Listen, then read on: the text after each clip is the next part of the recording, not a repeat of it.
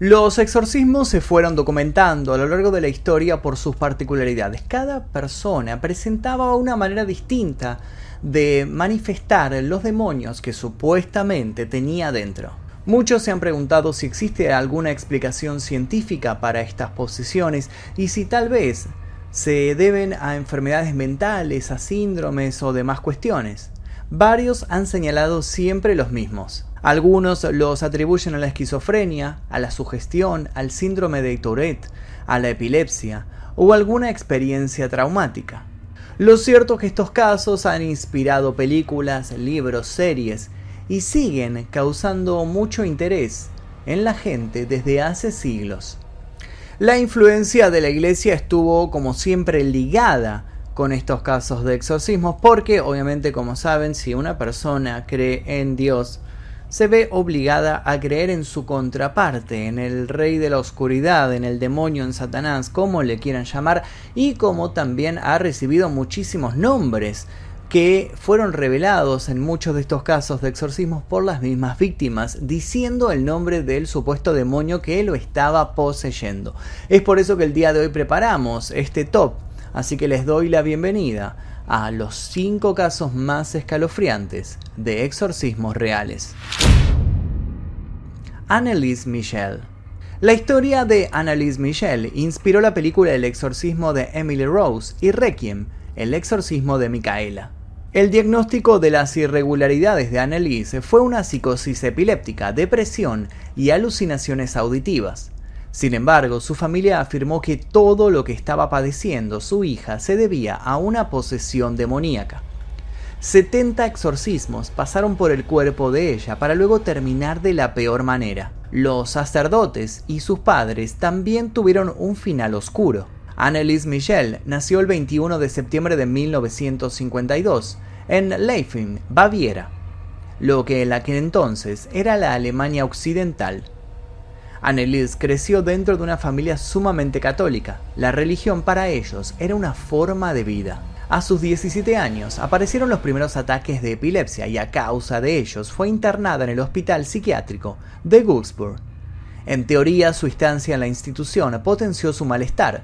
Sufría grandes depresiones y se frustraba por los tratamientos que no la mejoraban en nada. Al no ver avances, su familia pensó que su malestar se debía a poderes oscuros. Incluso la adolescente dijo que veía caras malignas en los rostros de las personas. A finales de 1973, Annelies comenzó con un tratamiento con un medicamento llamado Tegretol, que la estabilizó emocionalmente durante un tiempo, pero a los pocos días continuaron los problemas. Luis Alt, un párroco conocido en el ámbito de los exorcismos en Alemania, conoció a la joven en 1973 y se convenció de que presentaba síntomas de posesión.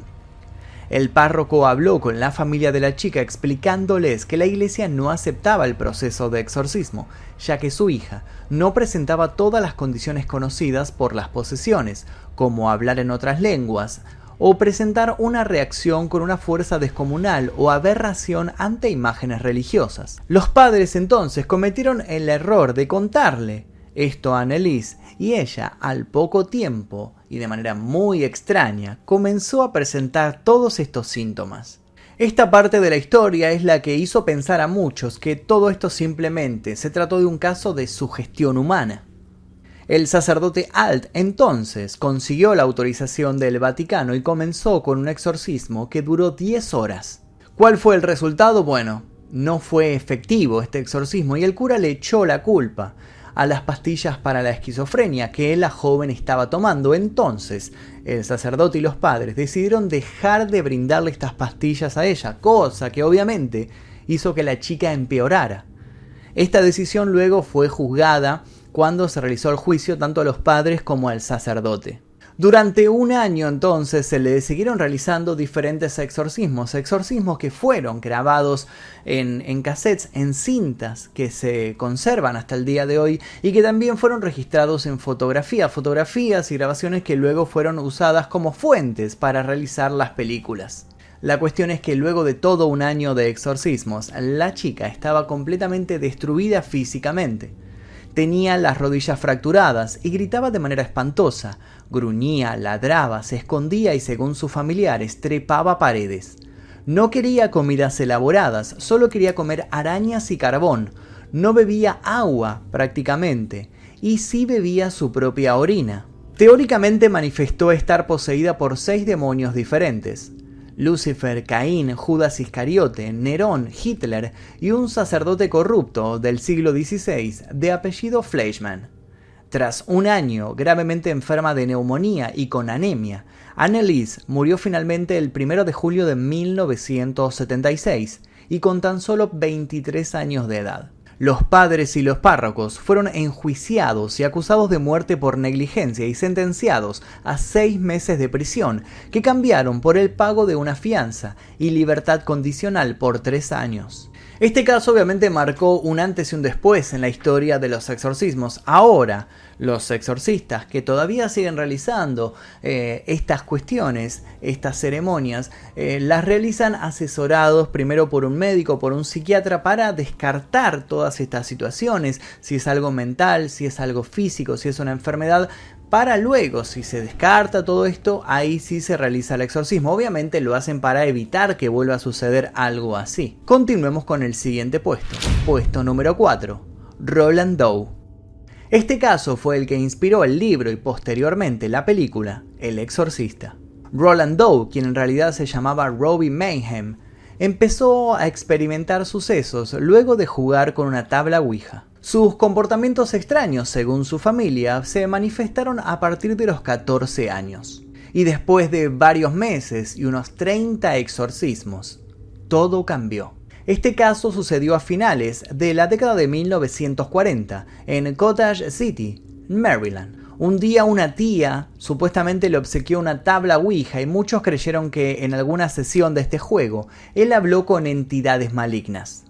Esta tía que había regalado este juego, esta tabla Ouija, murió en 1949. Luego de su muerte, comenzaron a suceder algo extraño, hechos bastante peculiares dentro de la casa de Roland Doe. Se movían los muebles, se caían objetos, se escuchaban golpes en las puertas, en las paredes, se escuchaban pasos. Y entonces fue que Roland quiso contactar con su tía fallecida utilizando la tabla que ella le había regalado, pero al parecer hizo contacto con algo mucho más oscuro. De a poco al parecer todo empeoró, empezaron a aparecer rasguños en el cuerpo de Roland, empezaron a caerse los muebles que antes simplemente golpeaban, se cayó un cuadro de Jesucristo que él tenía en su cuarto y al parecer su cama también comenzó a tambalearse. Sus padres entonces recurrieron primero a los médicos y los médicos le dieron el alta enseguida de la clínica con un certificado de buena salud. Entonces fueron a un psicólogo los psicólogos no encontraban nada extraño en él, entonces dieron casi de casualidad, con un pastor luterano de nombre Luther Miles Schulz, quien curiosamente estaba interesado en la parapsicología. Fue él quien les dijo que el niño necesitaba un exorcismo. Roland para ese momento se retorcía cada vez que le mostraban un objeto religioso y hablaba con una voz gutural que era muy diferente a la propia. Entonces se realizó el primer exorcismo, quien fue llevado a cabo por Edward Hughes, quien realizó esta ceremonia en el hospital de la Universidad de Georgetown. Roland, durante el exorcismo, se orinó encima y comenzó a gritar y a maldecir a los exorcistas. Fue entonces que pudo liberarse de las ataduras que lo sostenían a la cabecera de su cama y a los pies también y lastimó a este sacerdote, entonces el cura renunció al exorcismo y se fue. Fue entonces cuando los padres hicieron contacto con otro exorcista llamado Raymond J. Bishop. Este exorcismo fue llevado a cabo el lunes de Pascua de 1949 en una habitación apartada del mismo hospital. Durante el exorcismo se dice que comenzaron a aparecer marcas en el cuerpo del niño y palabras talladas, también palabras que estaban escritas en latín, una lengua que el niño obviamente desconocía. El sacerdote entonces y su ayudante comenzaron a orar y realizaron todo el ritual del exorcismo ante este niño que estaba hablando en lenguas muertas. Finalmente el niño se sacudió y de repente abrió los ojos y dijo, se ha ido. La sala, la habitación en donde fue realizado este ritual fue sellada para evitar que alguien entrara y finalmente en 1978 el hospital fue demolido. Este caso fue utilizado como base para escribir el libro El Exorcista y luego muchos de los detalles que aparecían en esta historia de Roland Doe, que obviamente aclaremos Roland Doe no era el nombre real del niño, sino que es, es un nombre genérico que le pusieron para conservar su identidad eh, de manera privada y varios de estos detalles fueron utilizados obviamente luego en la película El Exorcista. Ahora pasemos al puesto número 3, Michael Taylor. Continuamos este top con la historia de Michael Taylor, un hombre que trabajaba en Inglaterra como carnicero. Su esposa un día notó que su marido había comenzado con un comportamiento errático, no parecía el mismo, parecía que algo le sucedía, así que contactó a unos exorcistas, quienes le practicaron este ritual entre el 5 y el 7 de octubre de 1974.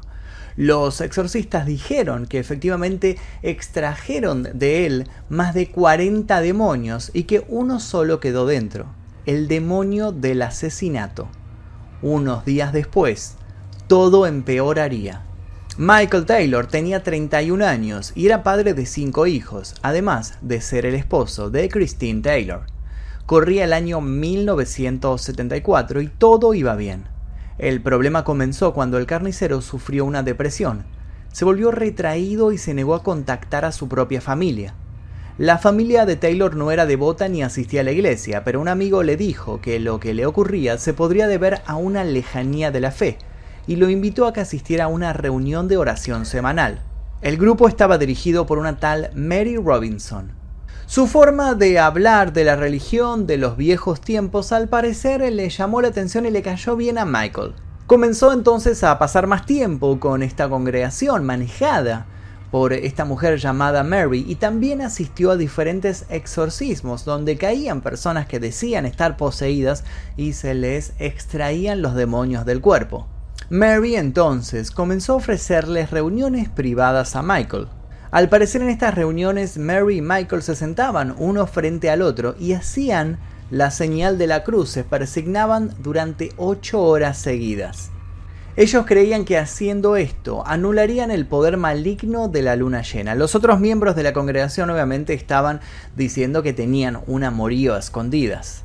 En su hogar las cosas comenzaron a complicarse, entonces Christine, su esposa, un día cayó a estas reuniones con Mary y lo confrontó le pidió que le dijera la verdad sobre lo que estaba ocurriendo y entonces Michael, en vez de pelearse con Christine por haber caído en esta reunión, empezó a insultar repentinamente a Mary, pero no la insultaba en inglés, la insultaba en lenguas muertas. Parecía casi bestial, tenía una mirada salvaje. La cuestión es que paró de repente de insultarla y cuando le preguntaron qué le había pasado dijo que no recordaba nada de lo sucedido. Entonces Mary dio el veredicto, dijo que Michael estaba poseído y que había que hacerle un exorcismo. El 5 de octubre de 1974, el padre Peter Vincent y el reverendo Raymond Smith se encontraron con Michael en la iglesia de Santo Tomás, en Gower. El grupo de oración también estuvo presente. Durante las siguientes ocho horas realizarían el rito sagrado del exorcismo. Michael entonces comenzó a agitarse, convulsionarse y escupir y tuvo que ser atado. Le metieron un crucifijo en la boca y estaba completamente empapado de agua bendita. Luego de varias horas, los sacerdotes estaban agotados y según admitieron, habían expulsado de Michael a más de 40 demonios. Los sacerdotes dijeron que seguirían otro día. Solo les quedaban tres demonios por expulsar, asesinato, locura y violencia. Michael y Christine entonces se fueron a su casa y casi dos horas después la policía recibiría una llamada de emergencia. Un hombre, al parecer, estaba caminando por la calle completamente desnudo y cubierto de sangre. Este hombre no era otro que Michael Taylor. Al ingresar a la casa, los oficiales se encontraron con lo que algunos llamarían más tarde la peor escena del crimen en la que jamás hayan trabajado. Michael había atacado con locura a Christine arrancándole primero los ojos, luego la lengua y luego completamente toda la cara del cráneo. Luego de esto estranguló al perro de la familia, a quien desmembró y lanzó los miembros por todas las habitaciones de la casa. Todo estaba completamente lleno de sangre. Pero, ¿qué había sucedido? ¿Michael estaba realmente poseído por alguno de estos demonios que todavía quedaban dentro suyo en el juicio? Michael Taylor Por más extraño que esto parezca, fue absuelto por demencia y recibió atención psiquiátrica durante cuatro años. Luego de estos cuatro años fue reinsertado en la sociedad. Quizás ahora se den cuenta que la película El Conjuro 3 de Devil Made Me Do It fue inspirada en este caso. ¿Y ustedes qué creen? ¿Michael estaba realmente poseído o era simplemente un asesino? Comenten aquí debajo y ahora vamos, mientras tanto, al puesto Anna Eklund. Se dice que Anna Eklund, de 14 años, fue maldita por su padre y su tía. Su primer exorcismo fue en 1912 y fue considerado exitoso, pero en 1928 volvieron a suceder cosas extrañas. A finales de 1928 se realizaron intensas sesiones de exorcismo a Anna Eklund, quien había vuelto a ser poseída por demonios. Durante el exorcismo, ella siseó como un gato y aulló, según la gente que estaba presente, como una manada de bestias salvajes. Cuando se soltó de sus ataduras, según los testigos, flotó y aterrizó sobre el marco de la puerta. El sacerdote responsable de este ritual sufrió varios ataques físicos por parte de la mujer que lo dejaron completamente temblando de miedo. Cuando el agua bendita tocó la piel de Ana, ésta se quemó, su rostro se torció, sus ojos y labios se hincharon en proporciones enormes, y su estómago se endureció y vomitó alrededor de 30 veces por día. Ana hablaba con claridad mientras estaba poseída los idiomas latín, hebreo, italiano y polaco. Pero la pregunta es, ¿cómo llegó Ana a sufrir todas estas cosas? Ana Eklund, hija de padres inmigrantes alemanes, nació el 23 de marzo de 1882 y creció en Marathon, Wisconsin. Su padre era alcohólico y mujeriego, y cada vez que podía protestaba contra la Iglesia Católica. Los choques en la familia se daban cuando su madre, que era una católica ferviente, quería inculcar estas creencias en su hija y en su hogar en general. Como les adelanté, a los 14 años de edad, Anna Eklund comenzó a mostrar comportamientos extraños. Se enfermaba constantemente y la mayoría de las veces sucedía luego de que su madre la llevara a la iglesia. Incluso se cuenta que varias veces llegó a vomitar en la iglesia luego de comulgar. Se había vuelto muy violenta cuando le acercaban objetos sagrados. Por esos motivos decidió no salir nunca más de su casa. Fue así que se convirtió en una chica muy solitaria y depresiva. Y esto la hizo llegar al punto más bajo de su vida. Se cree que la tía de Mina fue una fuente de sus ataques. Mina era considerada una bruja y también se dice que tuvo una aventura extramatrimonial con el padre de Anna. Fue entonces cuando la madre decidió buscar ayuda en la iglesia local. Anne Eklund fue puesta bajo el cuidado del padre Theophilus Reisinger, un experto en exorcismos.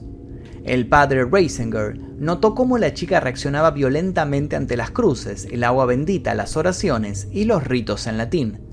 Para él claramente estaba endemoniada, pero debía sacarse todas las dudas. El padre Reisinger la roció con agua bendita falsa y Anne nunca reaccionó. El 18 de junio de 1912, el padre realizó un exorcismo en Eklund. De esa manera, regresó Anne a su estado normal y estuvo libre de posesiones demoníacas por muchos años. En 1928, Eklund volvió a buscar la ayuda del padre Reisinger, pero esta vez el sacerdote quiso realizar el exorcismo en secreto. Buscó entonces la ayuda del párroco de la iglesia de San José, el padre Joseph Steiger. El 17 de agosto de 1928, Anne fue llevada a la parroquia apartada donde Steiger predicaba. La primera sesión del exorcismo comenzó al día siguiente.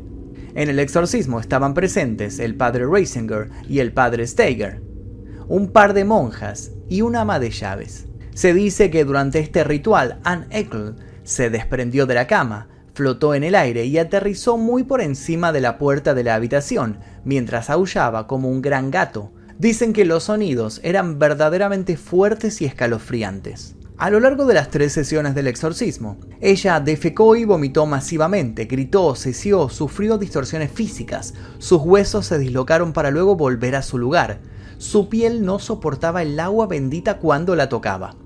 Cuando el padre Reisinger exigió saber quién la poseía, la respuesta fue muchos. el demonio afirmó ser Belzebub, Judas Iscariote, el padre de Eccles y la tía también de Anne Eccles. Recordemos que su tía, Mina Iscariote, que había fallecido para este punto de la historia, había sido acusada de bruja y dijo estar ahí para impulsar a su sobrina al suicidio. El padre de Anne, quien también había fallecido en este punto de la historia, confesó haber estar poseyendo a su hija porque ella se había negado a tener relaciones sexuales con él mientras estaba vivo. Durante el exorcismo, el padre Steiger afirmó que el demonio lo había amenazado con retirarle el permiso para realizar exorcismos. Unos días después del reclamo, el padre Steiger chocó con su auto pero logró salir con vida del accidente. La última sesión del exorcismo duró hasta el 23 de diciembre. Al final, Ana gritó: Belzebub, Judas, Jacob, Mina, Hell, infierno, infierno, alabado sea Jesucristo. Y entonces, dice que los demonios la liberaron. Ana recordó haber tenido visiones de horribles batallas entre espíritus durante todo el ritual. Después de las tres sesiones, estaba muy débil y gravemente desnutrida.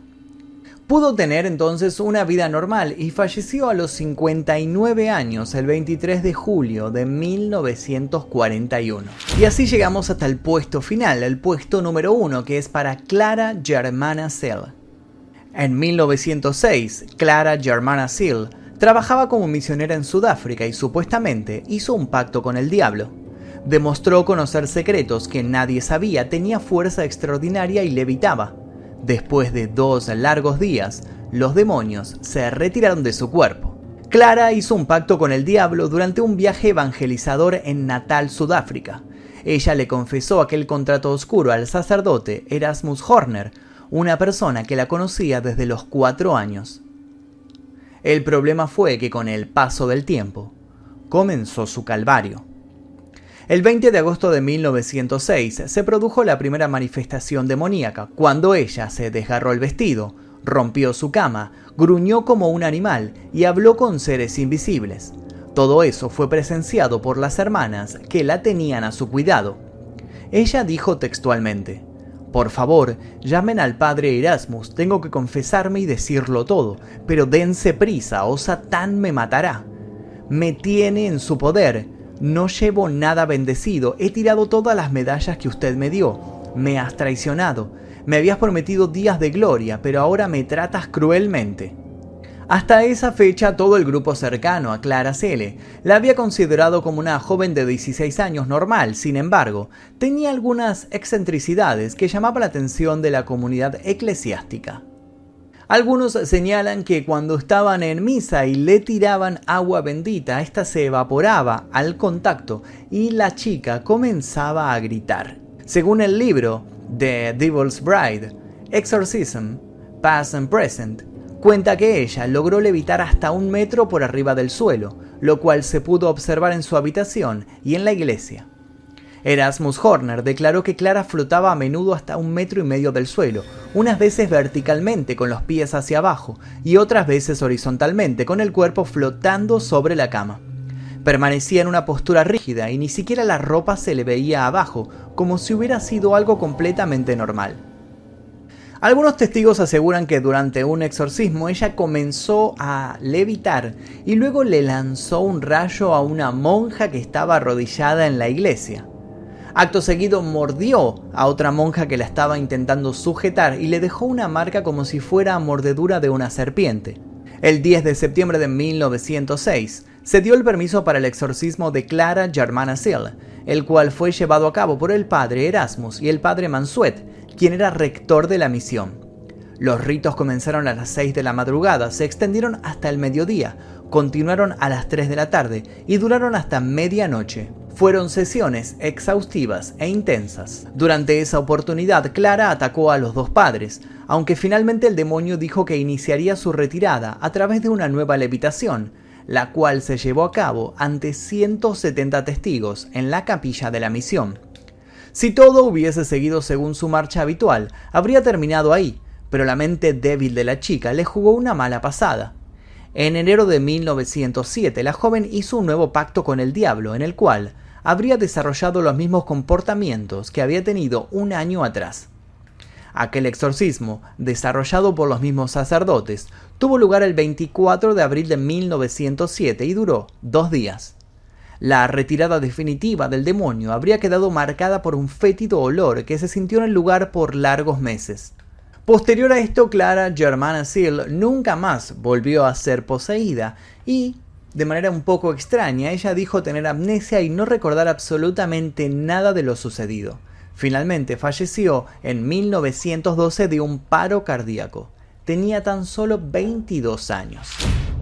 Y aquí llegamos al final de este top 5 de exorcismo. Quiero saber ustedes qué piensan sobre estas cuestiones. ¿Piensan que son reales? ¿Que realmente existen los demonios y poseen a las personas? ¿O piensan que es tal vez alguna enfermedad mental que le produce esto a ciertas personas que tienen influencias, están tal vez sugestionadas por creencias religiosas y demás? Quiero leer sus opiniones aquí debajo y también quiero leer sugerencias para una posible segunda parte. Si este video supera los 10.000 likes, haremos una segunda parte de top 5 de exorcismos reales. Le quiero agradecer a los miembros del clan Mephisto que se encuentran aquí a mi costado porque gracias a ellos es que podemos llevar a cabo estos videos que continuamente son desmonetizados por YouTube. Pero bueno, así es la vida. Les dejo un par de recomendaciones para que sigan haciendo maratón y sin nada más que decir, yo me despido. Mi nombre es Magnum Mephisto, nos veremos seguramente la próxima. Adiós.